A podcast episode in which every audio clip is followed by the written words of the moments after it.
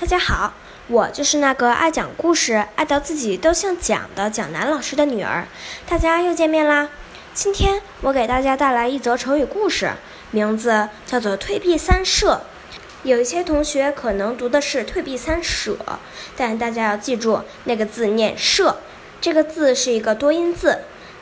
它背后的故事是这样的：春秋的时候啊，晋献公听信了别人的谣言。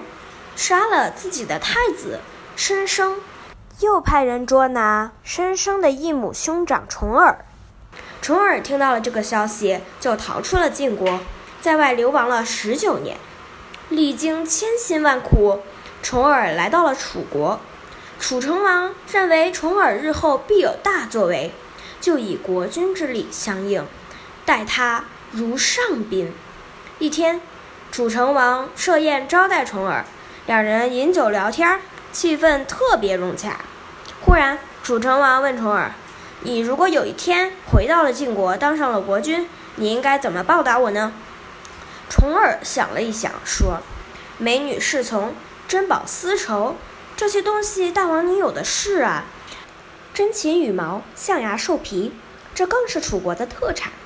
那晋国到底有什么珍奇物品能献给大王呢？”楚王说。公子过谦了，话虽然这么说，但是你总该对我有所表示吧？重耳笑笑回答：“如果托您的福，果真能回国当上国君的话，那我愿意与贵国友好。如果有一天晋国和楚国之间发生了战争，我一定命令军队先退避三舍。如果还不能得到您的原谅，我再与您交战。在古代，一舍等于三公里。”四年后，重耳竟然真的回国当上了国君，就是历史上有名的晋文公。晋国在他的治理下日益强大。公元前六三三年，楚国和晋国的军队在作战时相遇。晋文公为了实现他许下的诺言，下令军队后退九十里，驻扎在兵营。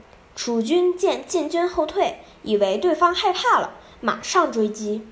晋军利用楚军骄傲轻敌的弱点，集中兵力大破楚军，获得了城濮之战的胜利。这个故事啊，出自于《左传》。西公二十二年，退避三舍的意思，比喻不与人相争或主动让步。